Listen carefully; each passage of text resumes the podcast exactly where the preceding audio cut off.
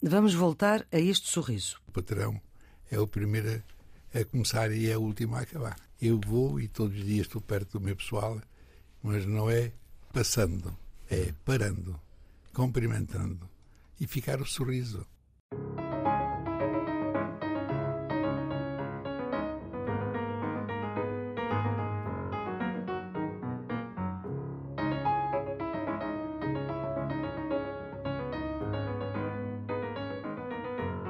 Penada lá se foi a direita toda neste debate parlamentar, com o Primeiro-Ministro no Parlamento, um debate enorme no qual se pôs a vida em dia do governo, da oposição, do Presidente e sem paninhos quentes nem indiretas.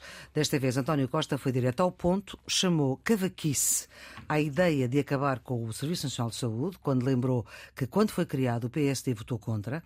Depois, mais institucional, disse que é preciso agir no tempo certo e falar no tempo certo para exercer as funções para as quais cada um foi eleito. Referia-se aqui ao pacote habitação, que Marcelo já tinha criticado, mas, ao falar nos 10 anos da CMTV, carregou nas tintas. E Marcelo lembrou que se estuda na faculdade, onde deu aulas a Costa, que se estuda uma coisa chamada Lei Cartaz. No fundo, é uma lei para encher o olho, que não vai ver a luz do dia, até porque, segundo o Presidente, esta lei é inexecuível. Ora, essa mesma lei, afinal, é de 2014 e tem três assinaturas não marxistas, na linguagem do Primeiro-Ministro, e sábias também nessa linguagem. Assunção Esteves, Presidente da Assembleia da República à época, Cavaco Silva, Presidente da República, apelidado o Sábio dos Sábios, e Pedro Passos Coelho, Primeiro-Ministro, apelidado de Não Menos Sábio. E se assim é, porque é que o Governo quis anunciar que vai cumprir uma lei do arrendamento coercivo, uma lei que já existe? Pergunta à qual o Primeiro-Ministro não respondeu.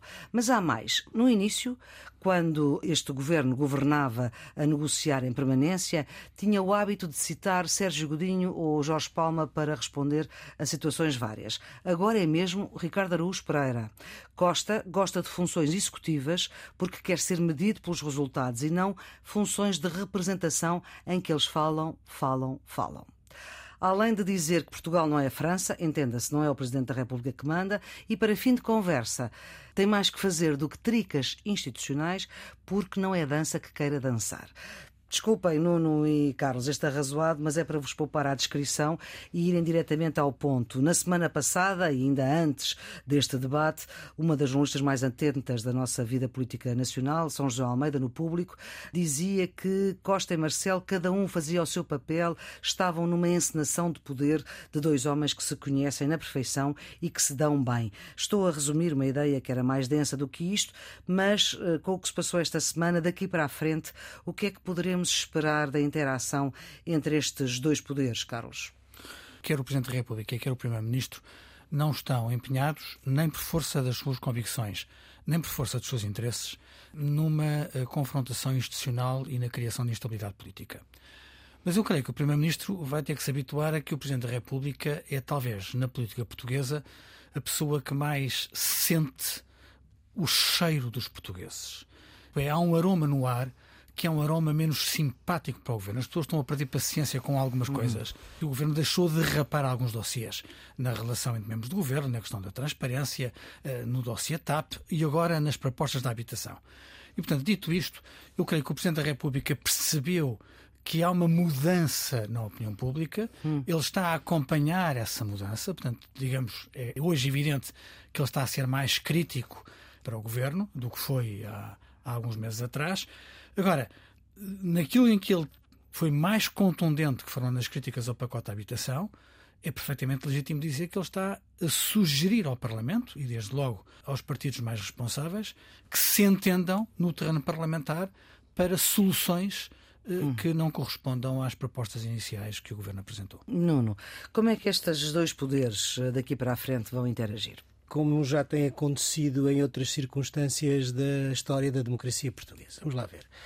Uh, em regime semipresidencial, ou seja, um regime em que o Executivo tem dois polos, o Presidente da República e, uh, e o Governo, as relações entre estes dois polos institucionais são sempre um tema político. Pela sua cooperação, estratégica ou não, e pela sua tensão, estratégica ou não. Mas este debate serviu ao Primeiro-Ministro para responder ao Presidente, basicamente.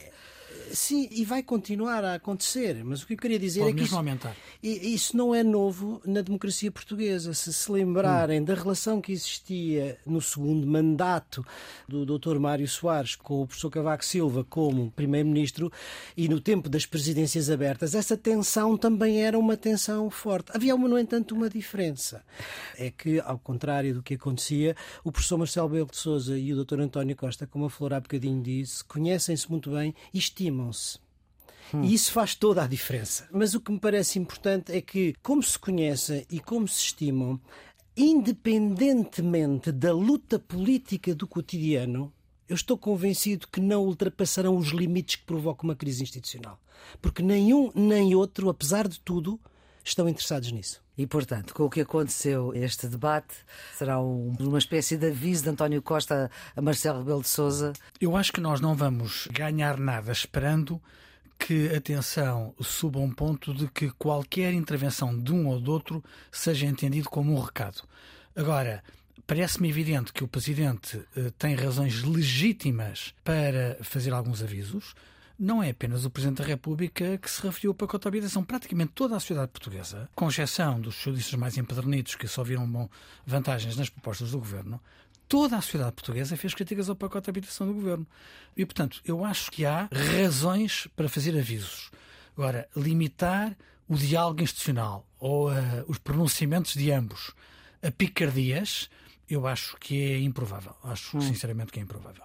E acha que estamos perante picardias, Nuno, por enquanto? Acho que é a espuma dos dias. De um ponto de vista de longo prazo e de um ponto de vista estrutural, não penso que altere aquilo que é institucionalmente a relação entre o Presidente e o, e o Primeiro-Ministro. Quer dizer, eles não vão ultrapassar os limites para criar uma... Uma crise política. Uma crise política, não é? Quer dizer, pode haver uma crise política por outra razão, mas não pela relação entre os dois.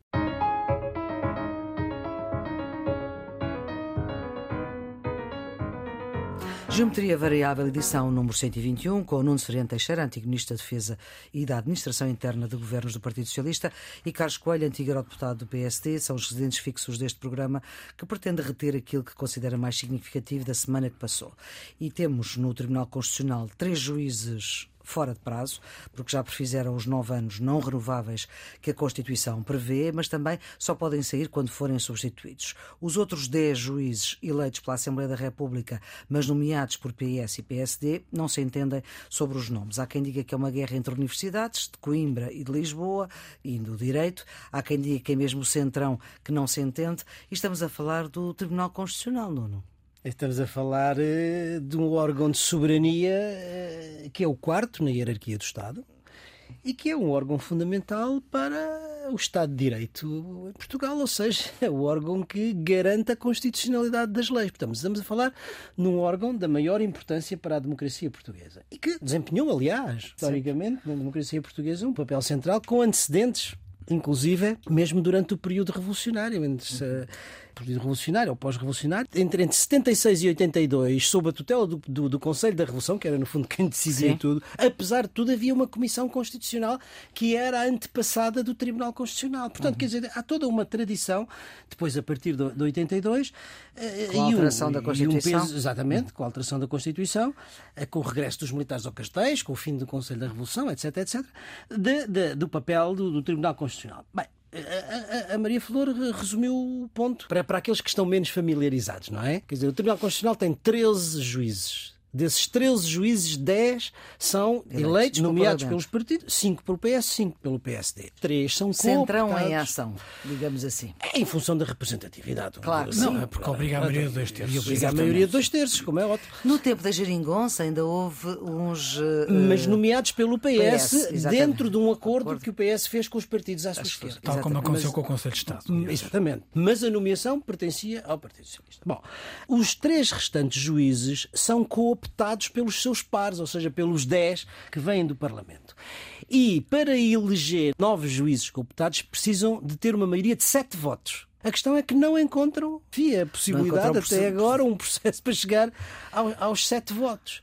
E é isso que faz com que os três juízes prolonguem o seu mandato. São como os iogurtes, estão fora de prazo. é fora, fora, de prazo. Eu também já ouvi na, na, na, social a crítica a esses juízes porque se mantêm em funções. Eu não sei se eles, se eles podem sair, Segundo... porque a, a mesma lei do Tribunal Constitucional que fixa aos nove anos diz que devem manter-se em funções até serem substituídos. É o que acontece, por exemplo, com os governos em gestão até vir um novo governo. Portanto, Aliás, dizer, o Presidente do Tribunal é... Constitucional explicou isso, mas enfim, há outras interpretações, como sempre. Quer dizer, neste momento a questão central é os juízes que são nomeados pelo Parlamento terem capacidade para se. Mas isto pode ser uma guerra entre escolas, entre universidades? Pode ser várias coisas. Pode ser uma guerra entre sensibilidades políticas, pode ser uma rivalidade entre escolas jurídicas do direito, pode haver questões pessoais e pode haver, que me parece que é o mais provável o cruzamento destes vários fatores.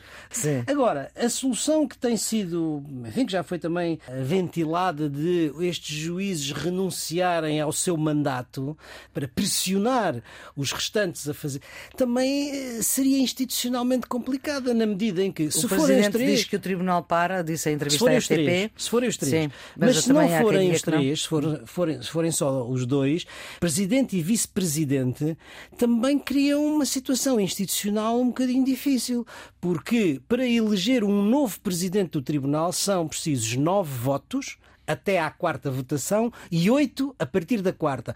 Ora, se eles não conseguem encontrar sete para nomear o novo juiz, mais... mais dificilmente vão encontrar nove. E, portanto, isto criaria mesmo um impasse institucional. Agora, eh, Maria Flor, eu acho que isto eh, prejudica de uma forma evidente o funcionamento do tribunal e é, e é grave para a democracia. Portanto, urge que quem tem a possibilidade de resolver este assunto o faça. Não é? Já se está a pedir que Marcelo intervenha, não é? Já foi mais ou menos. É, também já ouvi isso, mas não sei se isso é possível. Estamos a falar num Estado de Direito onde há separação de poderes. E, pois. portanto, o poder executivo e o poder judicial.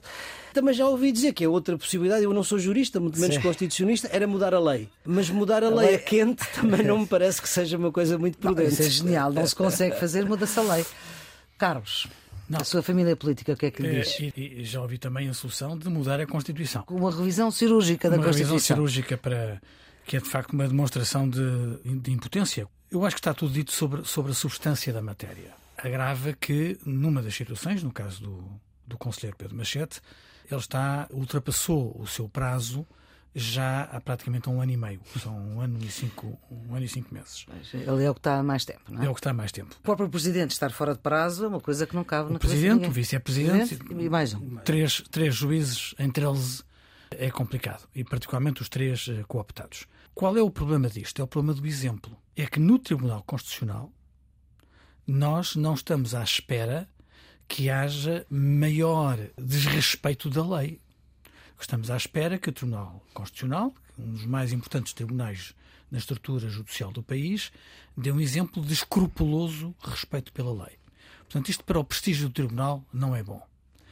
E eh, se tiverem razão os mais otimistas, que acham que por força da opinião pública e, de, e da indignação o Tribunal Constitucional vai mesmo resolver o problema ultrapassando hum. os obstáculos de natureza política ou de natureza regional, não deixa de ser também um mau sinal que o Tribunal só reaja à pressão da opinião pública quando há acusações de que muitos tribunais eh, só decidem em função da, da, pressão da opinião pública. Portanto, tudo isto. Nada é, disto é bom. Nada disto é bom. Dito isto, é melhor que resolvam o problema o mais cedo possível. O mais cedo possível se continuar com esta situação, não se volta apenas sobre os atuais juízes, porque ficará sempre a suspeita de que eles não se empenharam suficientemente hum. na solução, porque vão continuando em funções, hum. mas uh, funda o prestígio do Tribunal, que até agora tem passado incólume nas uh, polémicas da justiça em Portugal. Esperemos não ter que voltar a este assunto, ou então voltar só para dizer que está resolvido.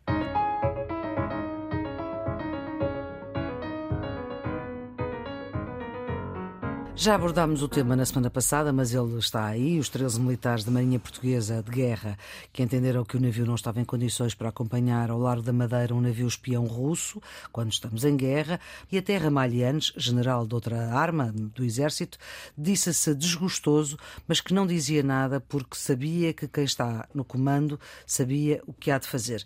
Nuno, com a informação que temos hoje, o que é que é preciso fazer? Mantenho basicamente o que disse aqui no Geometria Variável a semana passada, embora, obviamente, haja algumas evoluções e informações que não uhum. tínhamos na, na, semana passada. Os militares estão, estão sujeitos a um dever de obediência e a um dever de sigilo e cabe, digamos, às autoridades próprias saber se há ou não matéria criminal. Não sei, absolutamente nada sobre porque é que a Polícia Judiciária suspendeu a audição, a, a tramitação. Polícia Judiciária Militar. Militar. E depois, digamos, há o inquérito de natureza técnica, que também não sabemos ainda nenhum resultado definitivo, que do meu ponto de vista é importante apenas para se saber se há ou não uma agravante ou uma atenuante em relação ao, ao ato dos militares, portanto, que se recusaram a cumprir essa missão. Mas, e eu sublinho aqui este mas, mas o estado do equipamento militar não deve ser confundido com a questão da indisciplina militar. São duas coisas diferentes que têm que ser tratadas de forma diferente. E, sobretudo, não se pode usar o estado do material para legitimar atos de indisciplina. Eh, isto para eu, para mim, isto é muito, muito claro. Bom, agora, o que é que depois se veio também a discutir? Era a posição do almirante do almirante Gouveia Melo. Sim. Eh, Porque deu uma reprimenda pública, uma reprimenda chamou... pública. Na minha opinião, dado que o ato dos militares também foi público, foi dado nota pública de que não se recusavam a cumprir aquela missão por estas, estas, estas coisas. Eu compreendo que na resposta a autoridade que tem poder disciplinar o faça também de forma pública. Agora, nós podemos depois discutir a proporcionalidade da coisa. Da coisa. Ou seja, digamos, se, ponto vista se a exposição pública deve ser maior ou menor. Uhum. Portanto, se deve haver TV ou não deve haver TV, se é só um comunicado, se não há comunicado. Eu isso não sou capaz de aferir. Mas, mas acho... acha que foi proporcional ou não? Não sei, não sou capaz de lhe dizer, porque também não conheço, já nós não temos a informação toda, e isso também é importante. Quer dizer, muitas vezes, na opinião pública, os comentadores, assim como nós, vamos, dizem coisas sem ter a informação toda. Portanto, é preciso ser por dentro nesta matéria. Aquilo que eu digo, do ponto de vista de princípio, é, tendo sido público, o ato, também a resposta deve ser pública. A proporcionalidade, temos que ver, saber o que é que está por trás. Há outra nota, e esta agora é aquela que tem dado, creio que mais. Eu até aqui compreendo e acho que o chefe de Estado-Maior da Armada teve um comportamento como, como, como deve ser, ter. Sim. Como deveria ter. Agora, há um elemento em que eu tenho, eh, de facto, alguma discordância. Não, não, não me parece que seja a melhor forma. É numa, numa declaração pública ao jornal Sol, hum. em que se diz que pode admitir que muitas das motivações, estou a citar, para o que aconteceu, para o circo que se instalou à volta deste caso, apesar da sua gravidade, não tenha unicamente a ver com esse facto, mas sim por causa da popularidade que me tem sido atribuída. Ou seja, com este tipo de declaração, o que eu acho é que se, se sai do campo estritamente institucional em que o chefe de Estado-Maior da Armada se tinha colocado, e bem, não sei se é, se é voluntário ou involuntário, isso não faço a mais pequena ideia, mas dá uma margem para que haja interpretação de natureza política. E é isso hum. que pode estar. Pronto, deu, deu, deu, margem, deu palco a um conjunto de comentadores políticos, derivando da questão central e mais uhum. importante, que era a questão institucional, para uma questão é de natureza possível. política. Candidatura e... presidencial de Gouveia Mel. Carlos. Pois não sei. Essa declaração de facto não foi brilhante. E também eu não gostei muito da, da divulgação pública da, da reprimenda, porque isso põe em causa, a meu ver, a função do chefe de Estado da Armada no exercício do seu poder disciplinar. Não? É? Porque se depois, na sequência do processo, isto vai a decisão do chefe de Estado-Maior da Armada, ele já, já se pronunciou. Portanto, ainda o processo não está concluído e a conclusão já está tirada. Eu vi essa crítica nos advogados de defesa dos marinheiros e acho que têm alguma razão. Eu também não me distingo daquilo que nós dissemos a semana passada. Portanto, hum. um, ehm, o caso do Mondego não é o único caso em que há uh, críticas legítimas ao estado dos navios da Armada, há outros navios eh, que não estão em condições e estão, aliás, em alguns deles em reparação. E a questão é de saber qual é o grau, também aqui é uma questão de proporcionalidade, qual é o grau de dificuldade que as embarcações têm. Isto é, se a sua utilização em determinadas circunstâncias põe não em risco de vida uh, os militares, como é que isso entra nesta, nesta equação? Agora, acho que há quatro patamares de decisão. Há o patamar disciplinar, e sob esse ponto de vista acho que não há nenhuma discordância. Houve um incumprimento, tem de haver uma consequência. Depois há eventuais responsabilidades criminais.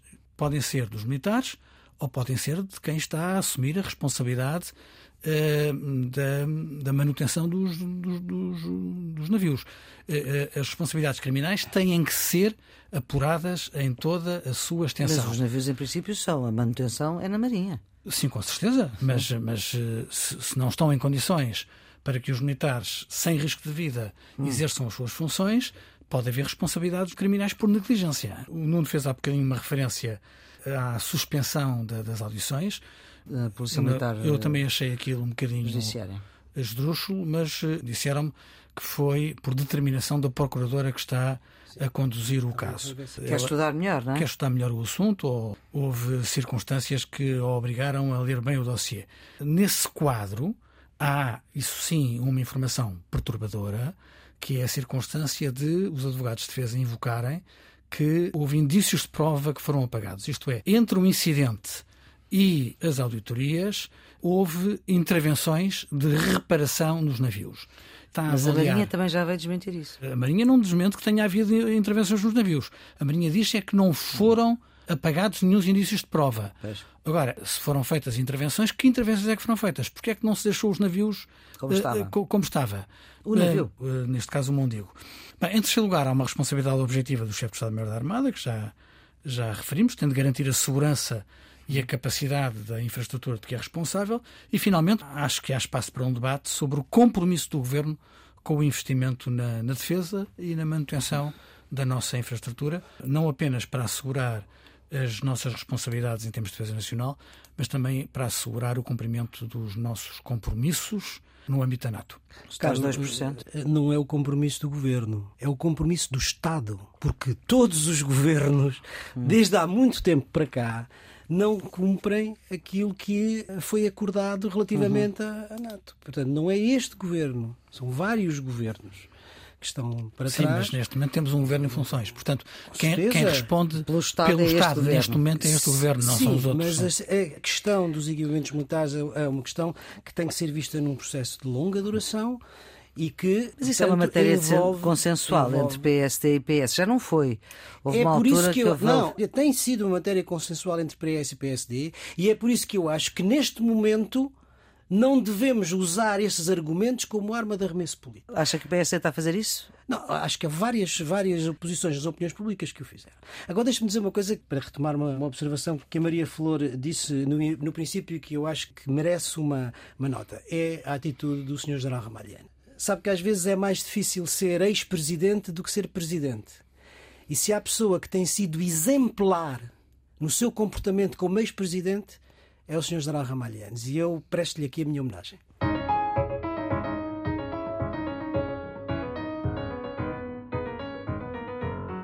Deixamos então o Atlântico e rumamos a leste, a oriente, muita diplomacia da China que quer ser uh, parceiro da paz, um projeto da paz uh, do qual também já falámos aqui. Putin diz que o plano chinês acabaria com a guerra, mas é a Ucrânia e o Ocidente que não estão prontos para isso. Um plano onde não se prevê a retirada das tropas russas do terreno ucraniano. Notou-se alguma preponderância chinesa perante Putin, há quem fale numa assimetria que antes não existia entre China e Rússia. Até agora, e citando fontes norte-americanas, até agora não há armas chinesas a atuar na Ucrânia. O que é que quis Xi Jinping com os 14, creio, protocolos assinados para contornar as sanções do Ocidente para com a Rússia? O que é que quis Xi Jinping com esta visita, Nuno? Dar mostra da sua amizade, não sei se com se sem limites com, com Putin, e ao mesmo tempo eh, usar essa quase aliança, ou pelo menos essa relação privilegiada, contra a hegemonia americana. Esse é o, o, o pano de fundo, não é? Uh, em boa verdade, a relação entre estas três uh, potências é uma relação que tem marcado a evolução do sistema internacional desde a Guerra Fria. Nos anos 50, a Rússia e a China, o Mao Tse-tung e Stalin, aliam-se, têm uma relação coordenada contra os Estados Unidos, uhum. que são obrigados a ter uma estratégia chamada estratégia de contenção do comunismo, que não só se fazia na Europa, como já tinha feito na segunda metade dos anos 40, mas se vai estender ao Pacífico, a Guerra da Coreia, a Guerra uhum. do Vietnã e tudo isso, não é? A subida ao, ao, ao, poder de Khrushchev traz uma mudança grande e há um conflito, vamos dizer assim, é chamado cisma sino-soviético, uhum. e estes dois líderes separam-se e isso vai dar origem à célebre viagem do presidente Nixon à China em 1972, aliás celebrizada numa ópera. Nixon in China, hum. e que uh, marca, digamos, o início da, daquilo que se chamou a cartada chinesa. Ou seja, os Estados Unidos aproximam-se da China para isolar, isolar da maneira. A União Soviética, na altura. Eh, exatamente, a União Soviética. E isso acelera o fim da Guerra Fria. O que nós uhum. assistimos agora foi ao contrário. contrário. Ou seja, é um movimento há, ao contrário. Há um movimento inverso. Xi Jinping aproximar-se de Putin, ou Putin aproximar-se de Xi Jinping, para quê? Para justamente fazer face à hegemonia americana ou, como eles pensam, acelerar o declínio da hegemonia americana. Este é, na minha maneira de ver, o sentido geral hum, desta... desta aproximação. Agora, a Flor referiu isso e bem. Será isto uma aliança ou uma quase aliança simétrica? Não. O que acontecia antes da guerra da Ucrânia é que quem tinha uma posição alguma vantagem era a Rússia. Porquê? Porque a China precisava da Rússia para se opor aos Estados Unidos da América. Agora, depois da guerra da Ucrânia, a situação é inversa. Ou seja, é a Rússia que, em toda a linha económica, política, diplomática, talvez não militar, hum. precisa da China para ter um lugar, uh, em termos internacionais.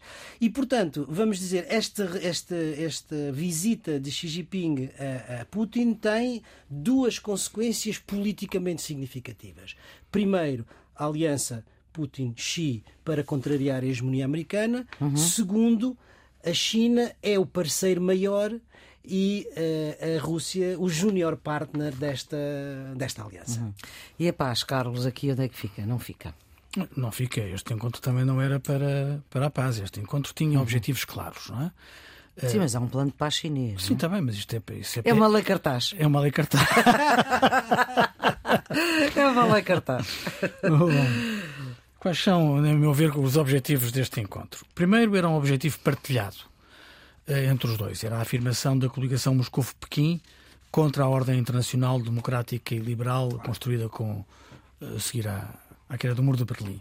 Do lado de Moscovo, era a preocupação de provar que Moscovo não está isolado e, portanto, tinha essa função de propaganda particularmente importante na sequência da decisão do Tribunal Penal Internacional de responsabilizar Putin pela deportação ilegal de crianças. Fala-se em mais de 6 mil Exatamente. crianças eh, que foram roubadas, se quisermos, à Ucrânia e transferidas para, para a Rússia. Aliás, eh, uma decisão do tribunal que a Rússia começou por desvalorizar recordando que eles não são signatários uh, dos acordos que levaram à criação do TPI, mas uh, os Estados Unidos também não são, portanto, a ideia de atribuir o, TPI a um dos lados não, não faz sentido. O TPI é, neste, neste espaço, uma entidade internacional respeitada, mas uh, depois da primeira fase de desconsideração ou desvalorização, o número 2 do regime russo uhum, veio dizer que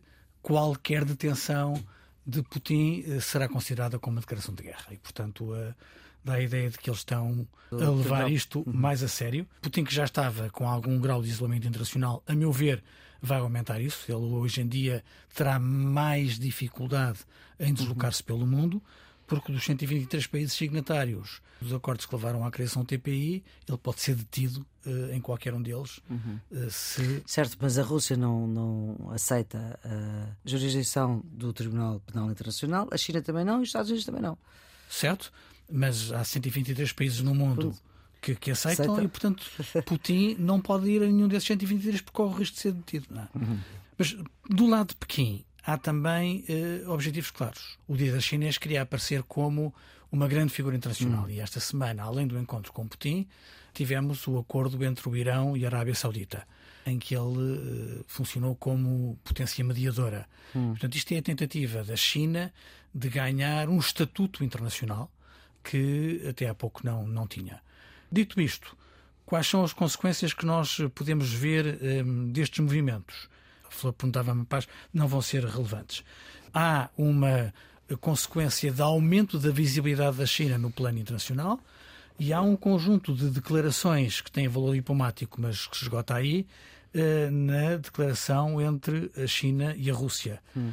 Ou seja, o ataque à NATO, a condenação das incursões no Indo-Pacífico e na Coreia, um, ehm, ver a Ucrânia não como um invadido, faça um invasor, mas como parte de um conflito entre, uhum. entre partes iguais, a rejeição das qualificações de autocracia e democracia como parte do discurso internacional, portanto, coisas que podem unir a China e a Rússia, que fazem algum sentido numa declaração conjunta, mas que são completamente inconsequentes em termos de cena internacional. Um grande objetivo de Xi Jinping, eh, ao tornar a Rússia como uma potência líder, é tornar-se ele próprio o líder da ordem internacional alternativa uhum. à ordem internacional liberal. Porquê? Porque, no fundo, o que é uma grande potência? Uma grande potência é uma potência que é capaz de gerir crises internacionais e de as resolver, de uma forma ou de outra. E o ensaio que faz no Médio Oriente com as negociações entre a Arábia Saudita e, e o Irão, Irão, digamos, é para abrir essa porta de grande líder internacional que é capaz de liderar crises. Agora, a guerra entre a Rússia e a Ucrânia não é propriamente a relação entre a Arábia Saudita e, e o Irão. E, portanto, aí é preciso, de facto, uma autoridade e uma neutralidade que a China até agora não tem tido. Depois da revisão constitucional que a China fez em 2018, deixou de haver a limitação dos, dos mandatos. mandatos e, portanto, Xi Jinping está, está a iniciar o seu terceiro mandato. Terceiro mandato com alguns problemas na China, especialmente de natureza económica para ele é muito importante ganhar estatuto internacional. A grande liderança chinesa, o novo Mao Tse-tung uh, da história da China, que ultrapassou as regras dos mandatos e está a fazer o terceiro, uhum. está a iniciar o terceiro de uma forma marcante. E, portanto, todos os passos internacionais que nós estamos a ver de Xi Jinping, a meu ver, inserem-se nessa afirmação pessoal, como o Nuno estava a sublinhar.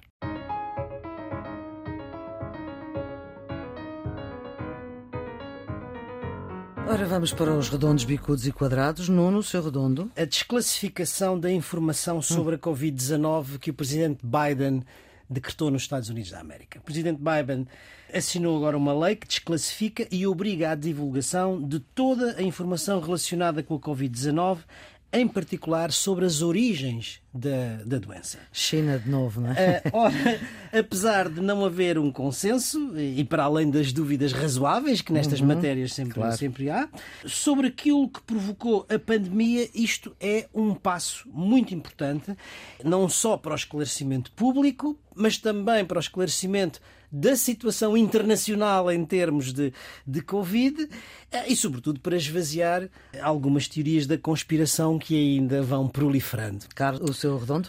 Vai para a abertura de candidaturas para o Discover EU. O Discover EU é um programa europeu que vai permitir a 35 mil jovens hum. viajar gratuitamente pela Europa através da atribuição de um passe ferroviário. Além deste já não passe, somos jovens, não é? Já nós já não somos. Além deste passe, há mais de 40 mil possibilidades de desconto em alojamento, alimentação, acesso a equipamentos uhum. culturais. Durante mais de um ano, que é a validade do passe, jovens de toda a Europa vão poder explorar o itinerário Discovery EU, as capitais europeias da cultura, os destinos da lista do património mundial da Unesco. Uma espécie de interrail. É uma espécie de interrail cultural. É uma iniciativa que aproxima cidadãos de toda a Europa, que continua a destruir o conceito de fronteiras no que diz respeito uhum. à cultura as candidaturas estão abertas até 29 de março. Recomendo aos jovens portugueses que, se candidatem. Exatamente. Vão ver à net como é que se faz, que está lá. Quadrados, Nuno. Polémica reforma das pensões em França e para a reação do hum. presidente Macron. A Assembleia Nacional não aprovou a reforma, mas a moção de censura também não passou. E as moções na... de censura? Também não passaram na Assembleia. Uhum.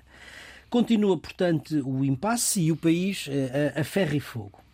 Uma reforma que é impopular, eh, porque eleva a idade da reforma dos 62 para os 64, mas é preciso lembrar, no país da Europa onde as pessoas se reformam mais cedo. Em França. Em França.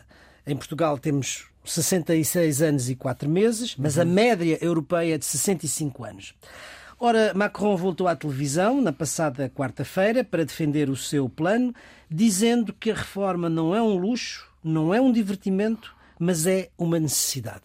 E a rua continua tomada pelos movimentos. Isto é uma tradição em França. Se nós olharmos para, para trás, vemos a Revolução de 1848, a Comuna de Paris de 1871, uhum. o Maio de 68 e mais recentemente os coletes, os coletes amarelos. Uhum. Mas a verdade é que a democracia francesa tem-se mostrado sólida e aparentemente estas movimentações não abalam o sistema, uhum. o sistema democrático. Carlos, o seu quadrado. O nível salarial inaceitável dos jovens licenciados em Portugal. O Banco de Portugal publicou um estudo que revela que o salário médio real dos jovens licenciados em Portugal com menos de 30 anos era, em 2020, inferior ao de 2006. Esta situação é lamentável, é inaceitável num país que perde cada vez mais talentos para a imigração, com as consequências demográficas e económicas que isto acarreta. É inconcebível que em 15 anos os jovens licenciados portugueses tenham perdido rendimento real. E temos que recordar que não é apenas o valor monetário que desce, eh, mas com os efeitos da inflação é o valor real. São 15 anos a acumular inflação e a baixar salários. A economia portuguesa precisa de competitividade e inovação. Não será, com certeza, com salários baixos que vamos reter valor no nosso país e muito menos atrair mais jovens qualificados para ajudarem ao nosso desenvolvimento. Bicudos, não? Para o novo relatório das Nações Unidas sobre as alterações climáticas. De acordo com o novo relatório do painel intergovernamental sobre as alterações climáticas, as temperaturas médias globais irão subir nos próximos anos para níveis catastróficos. Isto até meados dos anos 2030. A menos que se verifique uma mudança drástica, mas imediata, do consumo dos combustíveis fósseis. Senão, em breve, vamos atingir o limite crítico do aumento de temperatura de 1,5 graus centígrados, acima dos níveis pré-industriais, que a partir do qual, digamos, a catástrofe está, está, está aí. Isto significa que, também de acordo com esse relatório, que os governos e as empresas precisam de triplicar os 600 mil milhões de dólares que são gastos atualmente em energia limpa para tentar limitar este aquecimento até um grau e meio. O secretário-geral das Nações Unidas tem se empenhado o mais que pode nesta causa, mas a situação não é grave, a situação é gravíssima e, de acordo com este painel, é urgente a Revolução Verde. Carlos, o seu recuo. Vai para o recuo das liberdades no mundo. Segundo o novo relatório da Freedom House, as liberdades no mundo estão a recuar há 17 anos consecutivos. No ano passado foram 35 países a apresentar regressões. Estamos a notar isso, não é? É verdade que há 34 que apresentaram alguns avanços, mas uh, com uma diferença curta e claramente motivado pela resposta à pandemia. Isto é, eram países que tinham tido valorações negativas por causa das medidas para o Covid e que redescobrem a liberdade com a retirada dessas, dessas medidas. Ou seja, de acordo com o Freedom House, há 157 países que apresentam pressões sobre a liberdade de imprensa e mais de 100 sobre a liberdade individual e sobre violações ao direito à privacidade em 2023, infelizmente, não temos o nível de liberdade que se exigiria às sociedades modernas e este é um diagnóstico que deve preocupar a ONU e os países democráticos no mundo inteiro. Pistas de fim de semana, Carlos, a sua? A minha vai para um livro chamado 10 livros que mudaram o mundo. Hum. Os 10 livros são diversos, desde O Príncipe de Maquiavel até à Bíblia, eh, ou à República de Platão, ou à Breve História do Tempo de, de Stephen Hawking. Foram 10 conferências em que pessoas conhecidas como Adriano Moreira, Carlos Fiolhais hum. ou Carlos Amaral Dias, entre outros, eh, foram falar dos 10 livros que mudaram o mundo. Foi uma iniciativa da Câmara Municipal do Eiras quando era presidida por Teresa Zambujo. O livro é de 2005, as edições quase, e é uma contribuição muito, muito interessante, não apenas pelas referências dos conferencistas aos 10 livros, mas porque a obra tem um conjunto de fichas pedagógicas que são úteis para professores fazerem atividades sobre a literatura e para aqueles que querem saber mais com referências bibliográficas muito, muito importantes. E Nuno, a sua lista de fim de semana? Para um documentário, eu estou a reconciliar-me com a televisão, com os documentários que a RTP tem passado. Devagarinho. Um documentário chamado José Medeiros Ferreira, Sim. Um Pensamento Cintilante. Teve uma estreia na Gulbenkian, passou eh, dia 16 de março na RTP2, mas está disponível para quem quiser ver ou rever na RTP Play e vale bem a pena. Foi realizado por Miguel Costa a partir de uma adaptação de textos autobiográficos do livro do próprio Medeiros Ferreira, Memórias Anotadas, e é intercalado com depoimentos de familiares, de amigos, de personalidades da vida política, jornalística, da academia, dos últimos, enfim, 70, 80 anos. E conta a história do José Medeiros Ferreira, desde a sua infância e da juventude açorianas, não é? Às lutas estudantis na década de 60 e ao exílio na Suíça. Suíça.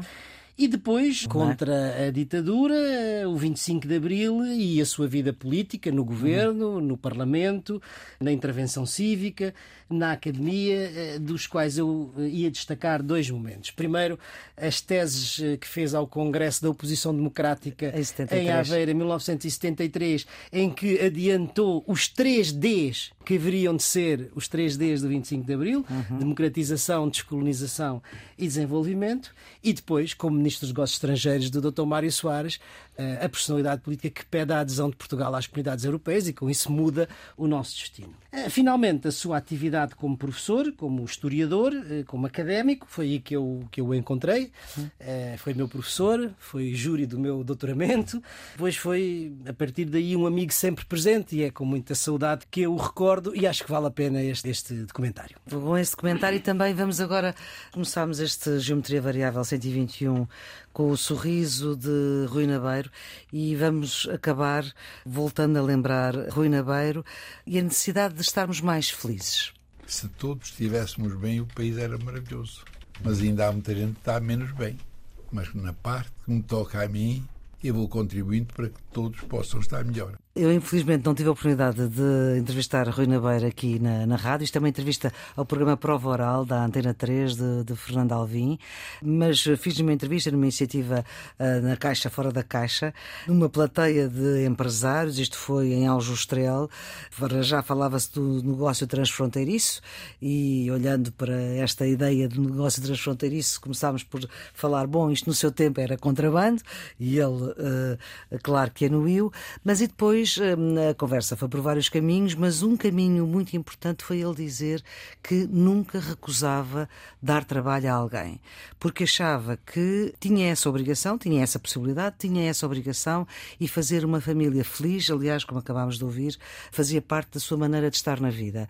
Foram várias as homenagens que foram feitas a Rui Nabeiro e houve alguém, não, não retive quem, que fez uma proposta que talvez valesse a pena ser retida, que é que nos cursos de gestão e de economia houvesse uma cadeira sobre o case study do modelo de negócio que Rui Nabeiro colocou neste país. Porque, de facto, ele faz exatamente o contrário do que diz a cartilha de como é que se deve gerir. É isso que a Flor acaba de dizer. Eu conheci o comendador Rui Nabeiro, o Sr. Rui, como eu gostava Senhor de ser Rui, conhecido, exatamente. na campanha, na última campanha eleitoral do Dr. Mário Soares, que, ele, que ele apoiou. E era de facto uma pessoa de uma generosidade extraordinária. E eu acho que essa é a grande lição. É alguém numa pequena vila do interior, do mais interior de Portugal, que cria um grande império empresarial 40 países, está em 40 países. do mundo. contra tudo aquilo que os nossos gestores de topo, como agora se diz, costumam dizer e costumam fazer. Valia a pena aprenderem com ele. Claramente um grande empresário, mas uma pessoa excelente, eh, com uma ligação à terra muito, muito relevante. Eh, Campo Maior eh, estava no coração dele, com uma relação com as pessoas tocante, incluindo todos os seus funcionários, e, de certa forma, foi precursor do conceito de responsabilidade social das empresas, uhum. de que hoje tanto se fala e que ele tanto fez. É sim, este é o ponto final nesta edição do Geometria Variável, edição número 121 para a Antena 1, RDP Internacional e em podcast para a eternidade, seja o que isso for, com Nuno Severino Teixeira e Carlos Coelho, são os residentes fixos deste programa de análise, que tenta fixar aquilo que de mais importante achamos que se passou na semana. A produção é de Ana Fernandes, os cuidados de gravação hoje de Jorge Almeida e João Carrasco, a edição de Maria Flor Pedroso. Esta equipa conta voltar para a semana.